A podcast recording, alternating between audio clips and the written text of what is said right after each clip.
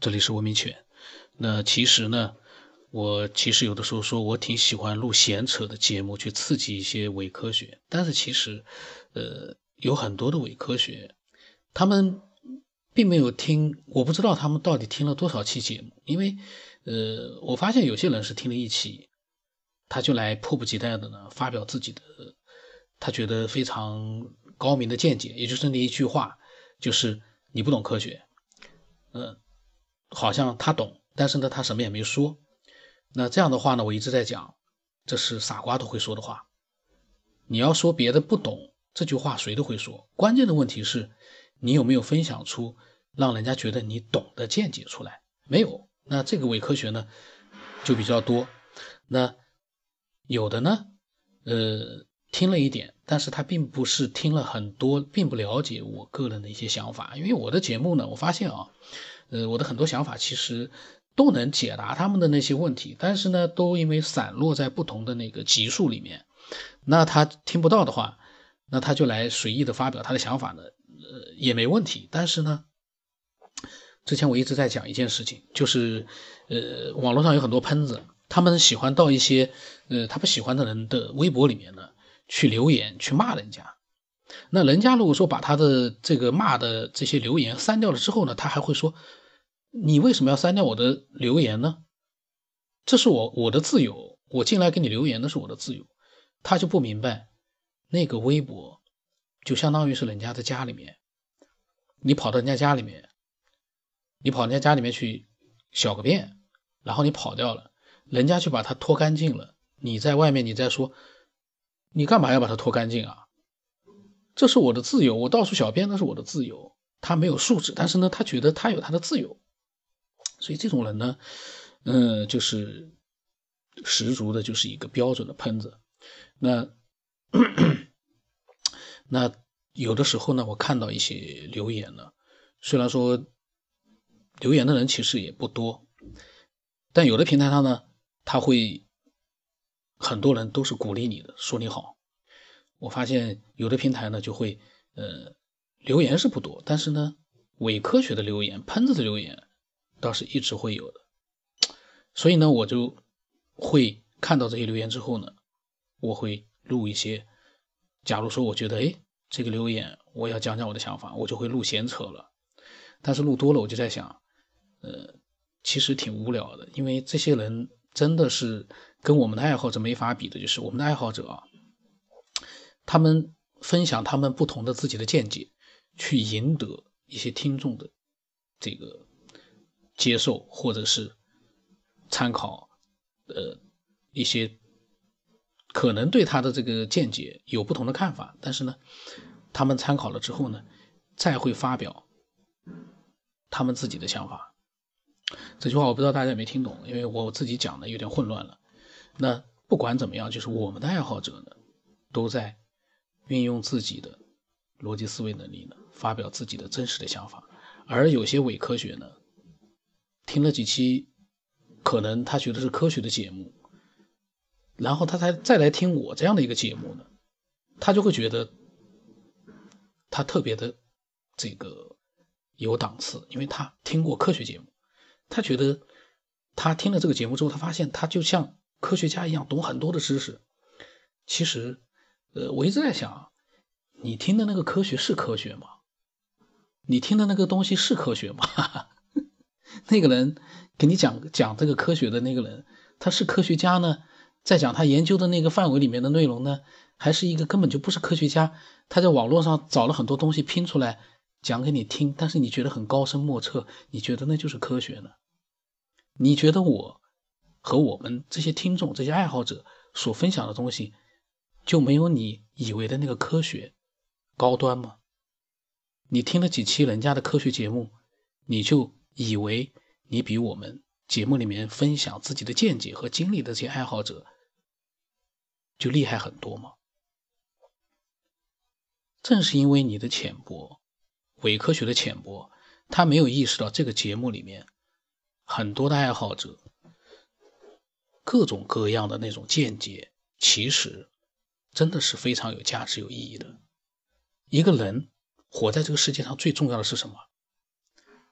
有自己的判断能力和能够从自己的判断能力来思考很多你自己的属于你自己的东西。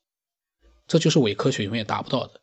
他只会讲他自己觉得，哎呀，我是特别正统的，我是很科学的。你这个东西，这个节目就是一个很差劲的、不懂科学的人录出来的。我为什么这么说呢？嗯，因为昨天呢，因为我在想，哎呀，我那几期呃天马行空讲进化的节目呢，因为把它挪到了另外一个进化的专辑里面，那个进化专辑里面就是只有四期节目。那我挪过去之后呢，我自己的这个科学片的这个节目里面就没有这四期节目了，我就把它一次性的又把它上传上来了。然后有一些人听了之后呢，因为我的这四期节目呢都是我自己在闲扯、在闲聊，而且是天马行空。那对于这些伪科学来说呢，他们就发现，哎呀，这个家伙全在瞎扯，他不懂科学，我比他懂，他马上就会很兴奋的，或者甚至于是他不是兴奋，他是很。很愤怒的，因为在想这小子所讲的东西好像都不是科学，都是乱七八糟的东西。那很多人很郁闷，这个我都理解。但是呢，就像我一样，郁闷了我就不听了，我去听我不喜不郁闷的、我喜欢的节目去了。但是有的人呢，他郁闷了之后，就像我刚才讲的，他跑到你家里面来转了一圈之后，他还撒了泡尿，他才跑掉。先不说他这个随地小便，他跑到人家家里面去随地小便，他还觉得自己素质很高，很懂科学。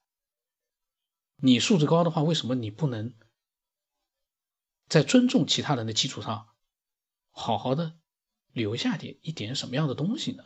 留下一点你个人的想法都很好，但是你为什么要撒泡尿呢？这个，这个是我觉得很莫名其妙的心态，而且关键问题是你撒了泡尿跑掉了，小了个便跑掉了。你还觉得你自己比人家这个屋子的主人还这个有素质，还以为你自己很懂素质，这样的人啊，就是我一直需要去刺激打击的。当然，呃，就像我一直讲的，他们留的言，有可能你光看这个留言一句话两句话，你觉得哎，蛮有道理的呀。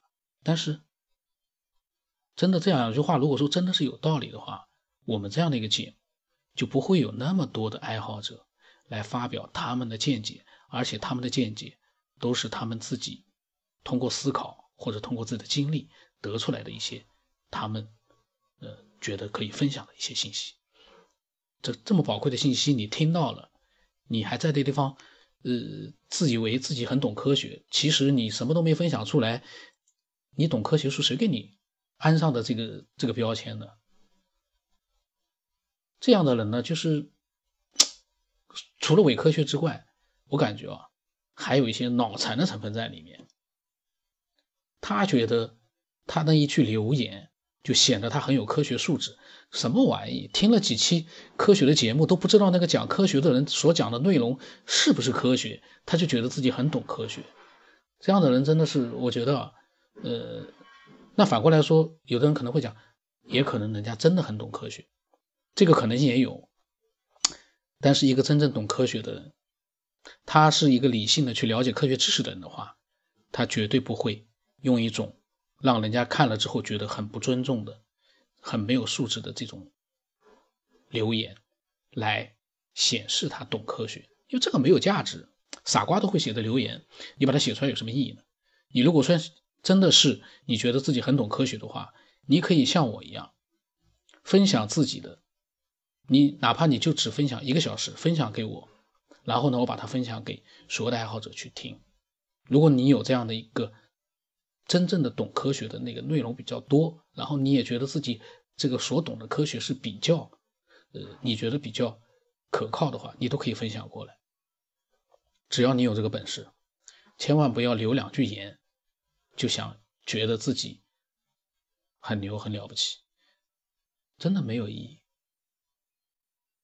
因为这五百期节目其实是五百多期节目，如果说没有爱好者的支撑的话，这五百多期光靠我自己去闲扯，因为我不懂科学，这个呢我要承认，在我说别人是伪科学的同时呢，我也要，我一直也在讲呢，我不懂科学，我只是天马行空、大开脑洞来娱乐所有的爱好者，而我的娱乐呢，也会给很多的爱好者一些启参考的一些启发启发，而我们的爱好者他们所分享的各种各样的一些想法和经历呢，支撑起了这样的一个节目，而这样的一些呃分享也让我产生了各种各样我的。从不懂科学的这样的一个角度来去发表的见解，这是一个脑力的一个节目。除了娱乐之外，它是一个开放脑力的节目。听这样的一个节目，你听惯了之后，你会不知不觉的你去思考很多东西，而且你愿意去分享。但是只听几期节目，呃，就觉得自己要发表意见的这种伪科学啊，也不是发表意见，就留言来显示显示自己。素质很高的科学素质很高的这样一些呃伪科学呢，他们是不能理解的，他们不能理解我们人为什么会思索，他们只是像以前上课一样，老师在上面讲课，他在下面睡觉，然后呢，他觉得哎我听过课了，其实他什么也没听懂，然后他还会反过来会对老师讲课，他会提出很多意见，觉得老师这里不好那里不好。你都睡觉了，你干嘛？有什么资格去说老师这里不好那里不好？我这个比方就是说，我五百期节目，哪怕你只听了，你已经听到了两百期，你都没有资格去随意的去做一个评价。但是呢，你可以随便的发表你自己的见解，跟主题相关的见解。那个评价，你有什么资格来评价呢？像我们，呃。听了再多的这个专辑的节目，我心里面可能有一些我的想法，我都不会去评价，因为为什么？你没听完，你不了解对方，它里面还有一些什么样的东西。只要你没有完全的去了解人家，你就不能说人家不好。哪怕你心里面说人家不好，你也不能留言，因为那个留言会误导很多人。然后呢，那个留言就相当于你跑到人家家里面撒泡尿，然后跑掉了，素质很低。留言。也是要讲究素质的。哎，我今天怎么瞎扯扯到这个素质了？呃，那么为什么我今天要扯这个呢？我觉得挺好的。我每次看到有些留言呢，我就觉得哎，真有意思。今天就是我昨天发了一个四期天马行空迷之进化，然后呢，呃，有一个这个听众，我不知道他是是不是呃刚开始听我的节目。他在听了第三期的人类的性别和欲望之后呢，他的评价啊，他说你之前没有听过，你的这些想法和近代基督教发科学的道理理由是一样的。这个字没打清楚，我也不懂，反正说和近代基督教，呃，这个发科学就是可能是发展科学吧，他少了个展，理由是一样的，大概。他写了个大概啊，你都不确定，你在这地方留什么言？大概起于达尔文进化论的争论，延至至今，现在越来越清晰。让别人给你讲，他说让别人跟我讲，什么东西啊？达尔文的进化论的争论延至至今，现在越来越清晰，清晰了吗？你都没有讲你自己的观点。他说比较清楚呢。需要耗费很长的时间，现在再拿出来说，你这个想法已经非常的可笑了。呃，首先我那期节目他可能都没有听到我里面对于一些新的爱好者所讲的一些话，因为我讲了，新的爱好者你听到我这期节目，你肯定会觉得是呃那种很无语的，因为我的节目是不是一个探讨科学的节目。那么，你跟我去讲这个什么近代基督教发展科学的理由？我这个节目所探讨的是人他的进化里面性别和欲望是为什么是怎么样产生出来的？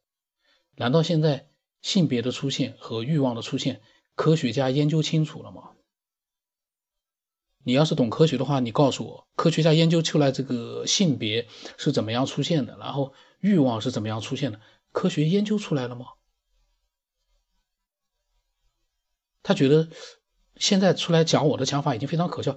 我讲我的想法，那是我自己思考出来的，可能跟一千年前、两千年前的人讲出来的想法可能有相似的地方，但是不代表说那就是可笑的，因为每个人表面上看这个想法是一样的一个想法，可是里面的细节不一样。这就是同样一本书，有的人说你现在写书，你已经没有办法去，呃，就是那些字，你去组合吧，就是同样那些字。可是每一本书都有它独特的魅力在。我的这个节目是我在海岸边上，我在沙滩上面没事，我录给听众去听，我录给自己听。其实我最大的听众是我自己，我都不在乎是不是有其他人去根据我的节目得到一些什么样的一些娱乐，或者是得到一些什么样的一些参考思考，那个我都不在乎。我录出来主要的目的是给我自己听。如果说呃真的有听众听过我第一期的节目的话，你就会发现，我录这个节目跟其他的这个节目是不一样的地方，就是其他的所谓的科学，他们可能是出于一些商业的目的来录一些节目，但是我我的初衷是因为我对一些我观察到的东西的疑问，所以我才录的这个人类起源、文明起源的节目。那这样的一个人，他觉得节目可笑，可是呢？他还在继续听，因为他又继续听了第二期，就是进化的第二期。我用纯逻辑思维分析眼睛，因为那一期呢，我是跟老婆去看病，然后我在车子里面，我没有事情做，我录的。在这样的一个状态下，我录的这种呃天马行空的节目，你来跟我谈科学，谈什么科学？我就觉得。这个这个人的大脑是不是他听到什么样的娱乐节目，他都要联想到科学上去，或者说，呃，你看一部这个科幻电影或者是一部呃玄幻的电视剧，你也会用科学来对它进行一个评价嘛？从科学的角度去看嘛？然后他说呢，建议你听一听，呃，什么什么什么关于眼睛进化的节目，呃，然后呢？他说：“生命是宇宙漫长历史中出现的最偶然、最深奥的奇迹。”这个他都知道了，科学家还不知道呢。他说：“生命是宇宙漫长历史中出现的最偶然、最深奥的奇迹。”啥东西呀？因此，完全搞清楚，生命是科学中难度最高的。但我们不能因为难就把它归功于上帝、外星人或者其他无形力量在操控。我有说过他是上帝，或者是外星人和其他力量在操控吗？我只是说现在的这个所谓的理论没有能力去解释这样一个眼睛的出现。他跟我说去听听其他人介绍眼睛内容。我在想，现在对于眼睛这样一个精密的这样的一个器官，是为什么会出现？怎么样出现？有结论了吗？有结论了吗？其他人所讲的眼睛的这这个分析跟我有什么关系呢？其他人去东抽西抽的去呃把一些这个文章把它拼出来的一些节目，跟我的天马行空有关系吗？我讲眼睛没有任何的所谓的这种呃懂科学的这个基础上去讲，我是自己的天马行空，然后在我的天马行空的思考里面，很多是没有答案的。这跟生命是不是漫长的历历史当中出现的最偶然、最深奥的奇迹都没有关系，因为生命是怎么出现的，现在不知道。这就是一个呃懂科学的一个人他所讲出来的一个他觉得很严谨的话嘛。还有难度很高，所以说不能因为难就把它归于上帝。这个难度很高，高在什么地方你知道吗？就是因为大家现在不知道答案。所以才是有难度的，大家想不清楚。这个时候更加显示出人的逻辑思维是多么的重要。难道伪科学都没有逻辑思维能力的吗？我在想，哎，挺有意思。然后他说呢，呃，他又给我留了一句，这个眼睛啊，他留了三句，呃，留言留了很多，我马上把它都删掉。他说，只有思辨而无法进行科研，无法解决困惑。甚至于无法保证方向正确，科学有些时候呢是反直觉的。跟我讲这些东西，我就觉得很意外。为什么我这样一个天马行空，你要跟我来这个非常严肃的来探讨科学呢？那么我对他呢，我也回复了。呃，我跟他讲，我说娱乐而已，没有人跟你搞科研。我说听个节目能搞科研吗？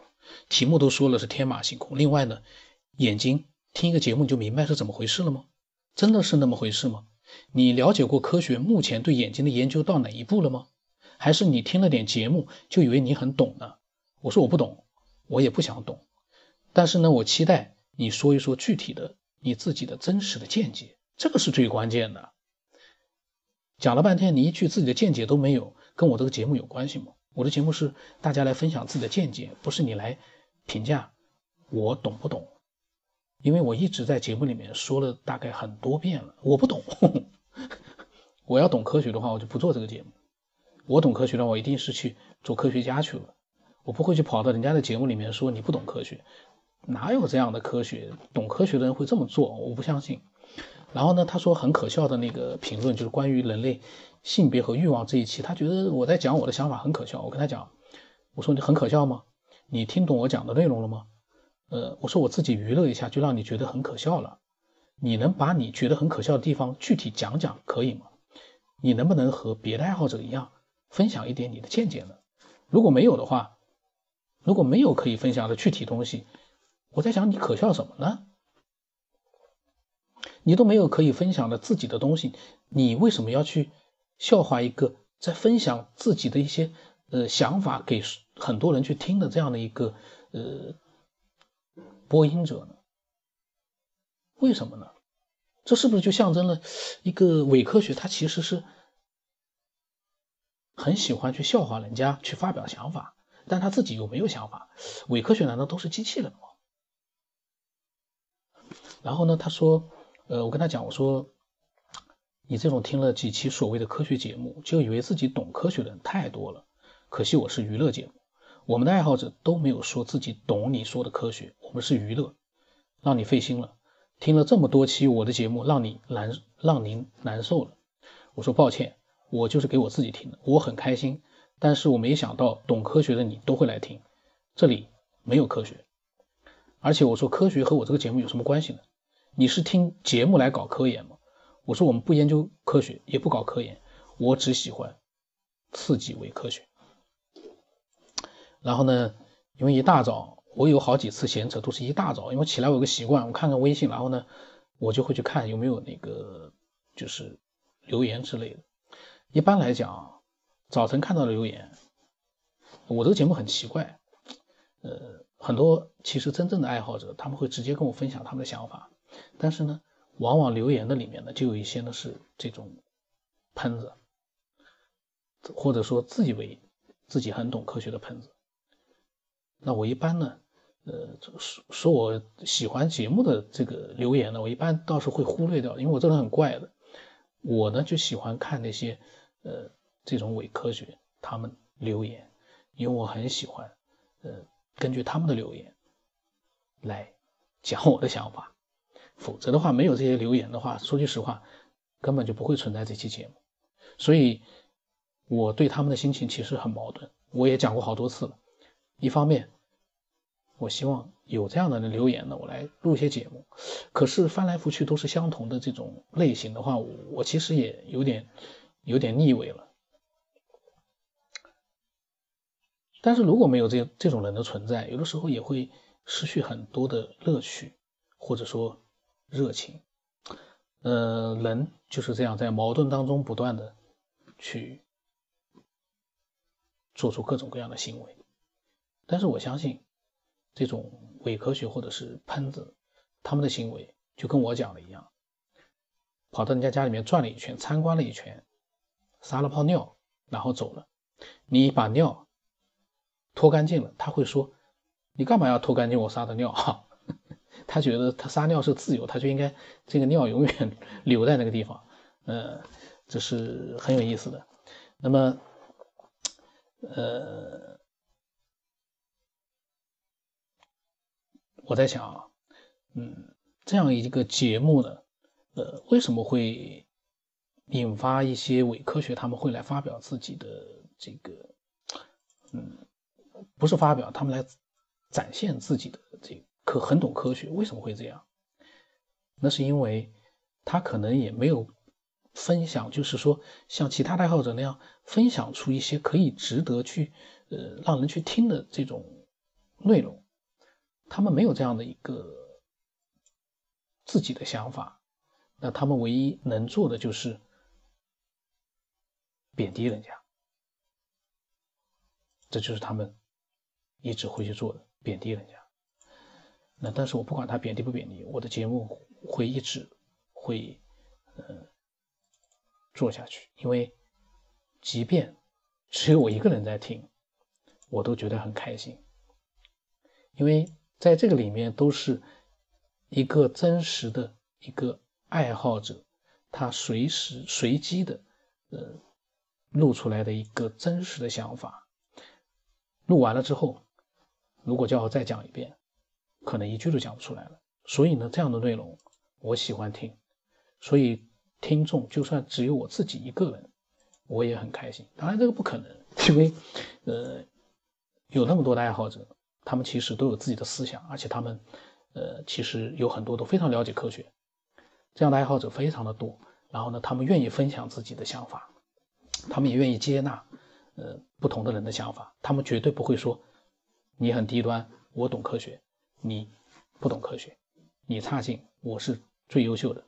没有一个有思想的人，或者是有思维能力的人，会做出像伪科学或者喷子那样的一些做法，没有，不可能。那么，所以呢，这种伪科学呢，嗯，越少越好。但是呢，也不要没有，也留那么几个吧，呃，留那么几个，有的时候刺激一下也很有意思。那今天的闲扯呢？又扯了快半个小时，呃，我的微信号码是 b 幺 y 松八不浪成八，然后这个闲扯呢归我的闲扯，我还是希望，因为我的主体还是呃分享跟科学有关的，或者或者是跟神秘未知有关的经历和见解，呃，你都可以把它通过微信把它发给我，呃，那么我的微信号码是 b 幺 y 松八不浪成八，微信的名字呢是九天以后，呃，今天就到这里吧，这期节目。我是给自己听的，如果你能听到现在，你一定是一个很包容的、很有智慧的，而且很喜欢这个节目的人。否则，你听到现在会不会很难受？我不知道。那今天就到这里吧。